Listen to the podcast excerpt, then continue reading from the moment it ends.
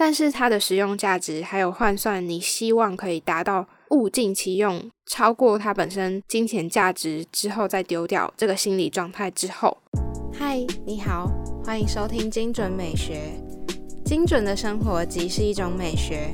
我是 Mini，陪你一起精准的生活。整理收纳、学习断舍离是我的热情所在。这个节目主要会分享断舍离接案工作者的自我提升。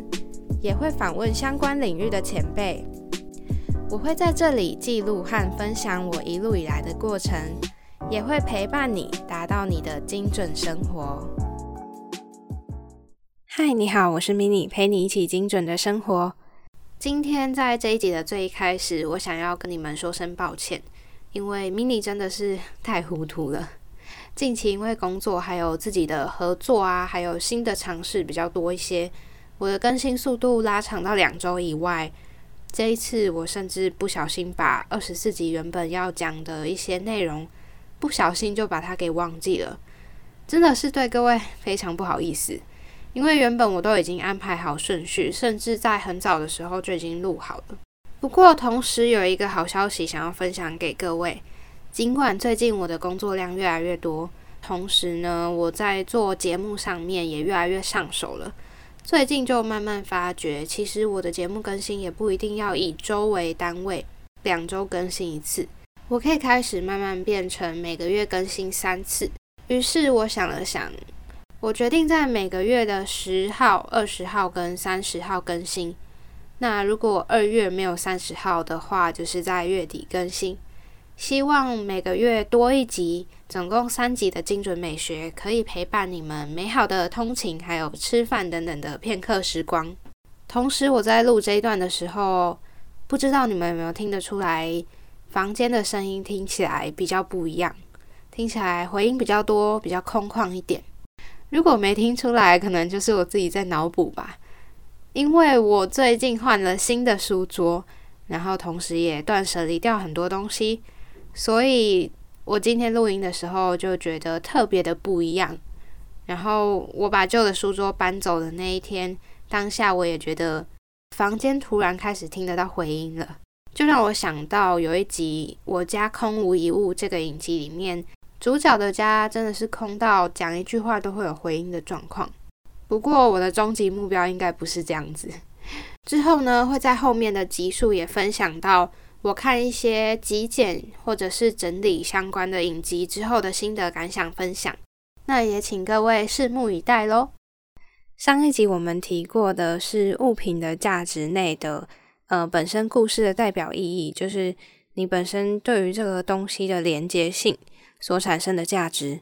那这一集我们要谈到的是物品它本身所带有的金钱价值。上次有提过，不同的东西在每一个人眼里重要的程度是不同的，所以整理师也不会强迫客户一定要丢东西。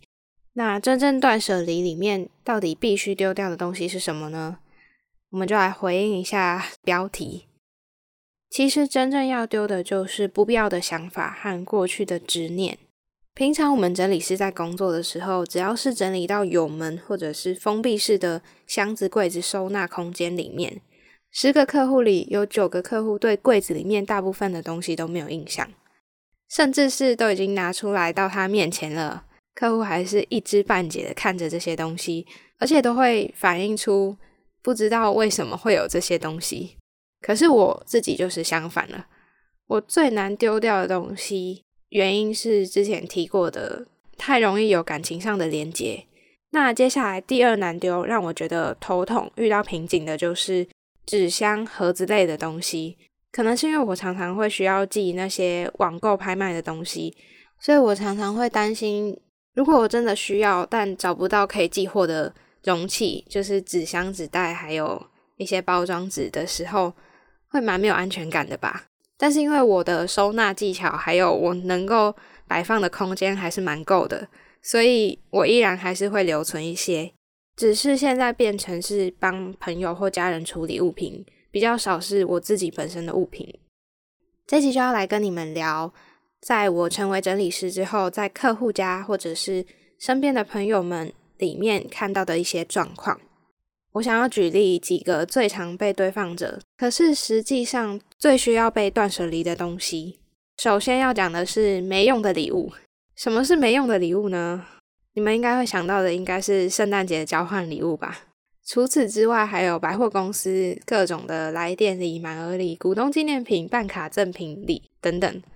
总之就是没用的礼物。这些东西的共同点就是明明不需要，但是还是想要拿回家放。明明家里已经有了，但是还是可以多拿一点，因为它的体积也不大，它本身的价值呢其实也不高，就是一些保温杯、环保袋、保鲜盒那些的。可是为什么我们会想要存放在家里？就是它的体积跟价值实在是不上不下，让人无法取舍。因为如果只是简单的一张广告纸，你很轻易的就可以丢到旁边的回收桶里面。我们往往是因为判断这些东西它的实用性，所以才又想要留存这些东西。接下来要讲的是让人无言的无用礼物。我举我自己内心的前三名，每一个人可能都有不同的无用礼物清单。那我的前三名是笔记本、马克杯，还有摆饰品、吊饰等等那种饰品类的东西。有的时候是生日，但没有送到你心坎里，导致会有出现这些无用礼物。但是丢掉又觉得好像抹杀掉别人的心血跟心意。再来还有刚刚提到的，就是圣诞节的交换礼物。我们总是会为了这个节庆而去多买一些礼物，好像又没有什么意义，但是又能够拿来成为一个目的，好好的互相交流一下。我常常在想，这到底是谁发明的活动啊？感觉是一个不环保又能够借故吃大餐变胖，顺便能够增进感情的活动呢。而且近几年来，还有一些比较好的朋友会发起交换废物挑战。这种活动我也觉得实在是比刚刚的交换礼物还要有意义。如果你今天不是额外去买东西的话，它既不花钱，然后又可以出清你家里不要的东西，感觉还不错呢。以前让我最烦恼也最觉得麻烦的就是交换礼物了。虽然可以收到很多觉得不错的东西，但同时也会抽到让你觉得无言无奈的礼物。我曾经拿过最无言的交换礼物，就是一整组的恐龙玩具组。那时候是跟学长姐们玩交换礼物，然后送礼物的学姐还看着我说：“那个不错吧？”然后开开心心的样子。我不知道他到底是在讽刺我呢，还是真心发自内心的跟我说这个玩具很不错。因为谁没事会去买一个很像公仔，然后需要组装的恐龙玩具组？后来我就跟其他的朋友交换了。因为他抽到的是一整盒巧克力，他觉得玩具组刚好可以送给他家的小朋友。讲到圣诞节的交换礼物，就觉得各种心累啊。刚刚拉里拉扎讲了一些放着没有机会用的物品，那现在严肃的来了，就是我们要讲大家所谓最难断舍离的断舍离魔王区。这些东西它的金钱价值没有到非常的高，但是它的实用价值还有换算，你希望可以达到。物尽其用，超过它本身金钱价值之后再丢掉这个心理状态之后，我们就会因为这些点很难丢掉我刚刚说的断舍离魔王区。那我现在大致举例几个，每一个人一定都会有这样想法过的断舍离魔王关卡。第一个荣登第一名的就是书、知识类的印刷品等等的，每一个人心里一定都会有。即便我看了这本书，还是会觉得总有一天我会用到这本书，我会需要打开来重新看过一次，或是把它当做工具书一样，所以不想丢掉书。再来，我觉得排名第二的应该是衣服类，很多的大衣，因为很少有非常冷的机会会穿到，所以摆着也不是，丢掉也不是，因为普遍来说大衣都很贵。再来是场合很少。因为某些场合、某些特定的日子会需要穿，所以买了这件衣服。但是等着等着又没有什么机会再继续穿了，所以持续一直放在衣柜里。接下来是快时尚、流行一时的衣服，时常很多的会包含太久没有穿的新衣服。新衣服你当然舍不得丢，毕竟几乎没有穿过，没有达到物尽其用的那个价值，可是留着，有些时候又因为某些原因你没有想穿它，原因很多，在客户身上或朋友身上看到的是，因为这件衣服搭配比较困难，或是材质不是那么舒服，所以没有很多机会穿，或者是它根本就是不合身，还有一个原因是舍不得穿，因为太贵了。这些种种的原因都会让你的新衣服从来没有露脸的机会，可是又因为它没有露脸过，你就会产生丢掉很可惜的矛盾点，所以这根本是一个罗生门。接下来要讲的还有一个是活动留下来的衣服，例如什么马拉松 T 恤或者是什么什么比赛留下来的 T 恤，有的人也会因为这样子把它当睡衣穿，但是又因为没有坏掉。然后轮到它的几率又少，所以久而久之，这些衣服其实也是可以断舍离掉的。只是在你内心一定也会有，因为是纪念品，因为是还没坏，然后又不错穿，可以当睡衣等等的理由，所以持续的放在衣柜里面。讲了那么久，终于把衣物类讲完了，接下来是食物类。我觉得食物也是断舍离魔王之一。是因为很常会有来不及吃，但是快过期或者已经真的过期，可是因为当初买很贵，或者因为呃觉得很可惜，所以你始终都舍不得处理掉。还有一个最最后，我觉得稍微比较简单一点的断舍离魔王是笔记本。笔记本又可以分为那种有年限的跟没有年限的，有年限的很有理由可以直接丢掉。但是少部分的人会认为很可惜，想要拿来当计算纸、当废纸。可是说穿了，废纸类也很多，所以根本不会轮到这些笔记本。那除了有年限以外，还有分为另外一种是写了一两页，或者你根本还没有拆封新的笔记本。这时候又有出现两种问题：一种是写了一点点，那不知道要拿来做什么，可是又不太方便送给别人，因为。已经写过了，然后还有全新的，你会认为因为完全没有用过，所以舍不得丢掉或送人，会希望自己总有一天可以写到。但是现在大家都已经手机不离身了，怎么可能还会有机会把这些笔记本通通都消耗掉呢？除非你今天要准备考试，或者你在读书，还是说你有写日记的习惯，而且这些全部都会写在纸上。如果你能够保证自己。有这些需要，那么你就留吧，没关系。讲了这么多，我一针见血的戳破一些你心里面的观念，是不是会觉得，再往未来的五年、十年来看，这些东西还是可能原封不动的在家里？除了刚刚说的过期的食物以外，身为整理师的我们，很多时候会看到客户在整理当下，除了刚刚的断舍离魔王以外。也很常会有一种原来我有这么多东西的错觉，会常常听到他们开始讲起以前的过往，讶异自己以前有这个东西等等的。他们常常说：“原来我以前有这个啊，原来我以前有这么多东西啊。”的反应，包含我自己在整理家里的东西，除了我以外，也有家人的东西，内心偶尔也会有类似的 OS。但是很多时候，除了这些声音以外，还有其他额外的念头。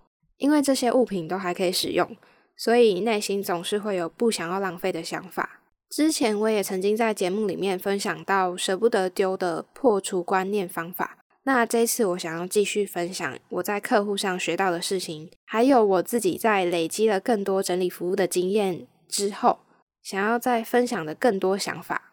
经过看过一些案例之后，我觉得我学到的是在断舍离上面的一些诀窍。那最最核心的一个价值就是观念的转变。以下我就会分享这几个观念的转变，是每一个人都必须要在断舍离过程里面不断不断提醒自己的核心价值和信念，否则又很容易掉到刚刚惯性思考的黑洞里面。这边我提到的一些方法是，如果在断舍离过程里面产生一些矛盾的想法之后。可以提醒自己的几个方法，第一个是可以到政务网还有 FB 上的政务社团里面，看到其他人 PO 赠送的贴文，进而你可以产生一种助人然后延续物品价值的动力，而且也不会让自己觉得浪费。但是我想要提醒一点，你千万不要去换物社团，因为换物社团反倒会让你觉得这些东西还是很有价值的，所以你会摆着摆着，期望有一天能够用等值的方式跟别人交换到其他的物品。第二个是换算价钱，在过程中提醒自己，二手用品的价值本来就已经不高了，所以不必再纠结。认真讲的话，这已经不是价值了，要说的话应该是残值。只要有在拍卖或者是逛二手商品的人，应该都知道，二手商品的价格基本上不可能跟全新的一样。而且假设已经有用过，价值就已经掉了一大半，大概剩七成以下了。衣服、鞋子类的更不用说，大概不到三成吧。以二手的价格来算。第三个，地价仓库租金的比喻。把这些杂物占的体积和楼板面积去换算你的房价，因为钱让你想起来会觉得比较痛，失去这些物品的价值应该就不算什么了吧。第四个是拿出来再放回去的无限循环。假设你近期有搬家或是装修的打算，在做这些整理的过程里面，如果没有任何的减少，那做这个举动只是不断的复制再贴上而已。你觉得这样会比较有意义吗？或是你的收纳空间本来就有限了，它又占据你一大半的收纳空间。再来，我想要打破丢不掉东西迷失的一个一针见血的观念，就是物品摆放在角落里面，如果完全没有使用的话，即使是很贵的名牌包，假设你未来不会再使用的话，还比一包卫生纸都还不如。所以你要在过程问你自己，现在和未来会不会使用？来判断自己要保留什么样的物品。刚刚说的分享，大致上是我在成为一个整理师之后看到而且启发的一些感悟。以往的我，甚至是现在的我，都不是一个很能够舍得物品的人。也许跟我比较好的朋友，或是看到我现在这样状况的人，可能会认为我怎么可以有资格去帮别人整理，甚至是教别人怎么断舍离物品、感情啊、人际等等的断舍离。这里我想要传达一个观念：所谓的极简、断舍离、简约的生活，还有舍得物品，是以当事人的心中不会感到不安的状况下去舍弃掉想要断绝的人事物。但是，就像我前面一集有提到的，这些都是表象的动作，都只是看起来而已。假设在你的心中没有改变，依旧还是有放不开的心理，勉强断掉这些的想法，那么你还是会回到原本以前的样子。因为你现在所待的环境会反映你心理的状态，还有不必因为其他人这么做，所以你也跟着这么做。因为没有人规定什么阶段必须要拥有什么样的成就，工作、感情、财产各方面的成就，你就是你自己。身边的人如果也认为你不够格，称自己是在断舍离，或是想要往简约生活、极简主义走。那么聪明的你，应该也知道该如何面对这些不该出现在心里或是身边的人的言论了吧？希望今天的分享可以让你再度的破除以往断舍离丢不掉东西的心魔。今天的节目到这里告一段落。这个频道主要会分享断舍离、自我提升的主题。目前在 Apple 和 Google Podcast、Spotify、First Story 和 s o n 都听得到。欢迎在你习惯的平台追踪我，还有留下评论。节目 IG 是 M I N I M A L I C E 点 T W，或是搜寻精准美学都可以。欢迎私信我你的想法，分享节目资讯。点 IG 首页的连接，开启你我的连接。美好生活从精准美学开始，追踪节目从订阅开始哦。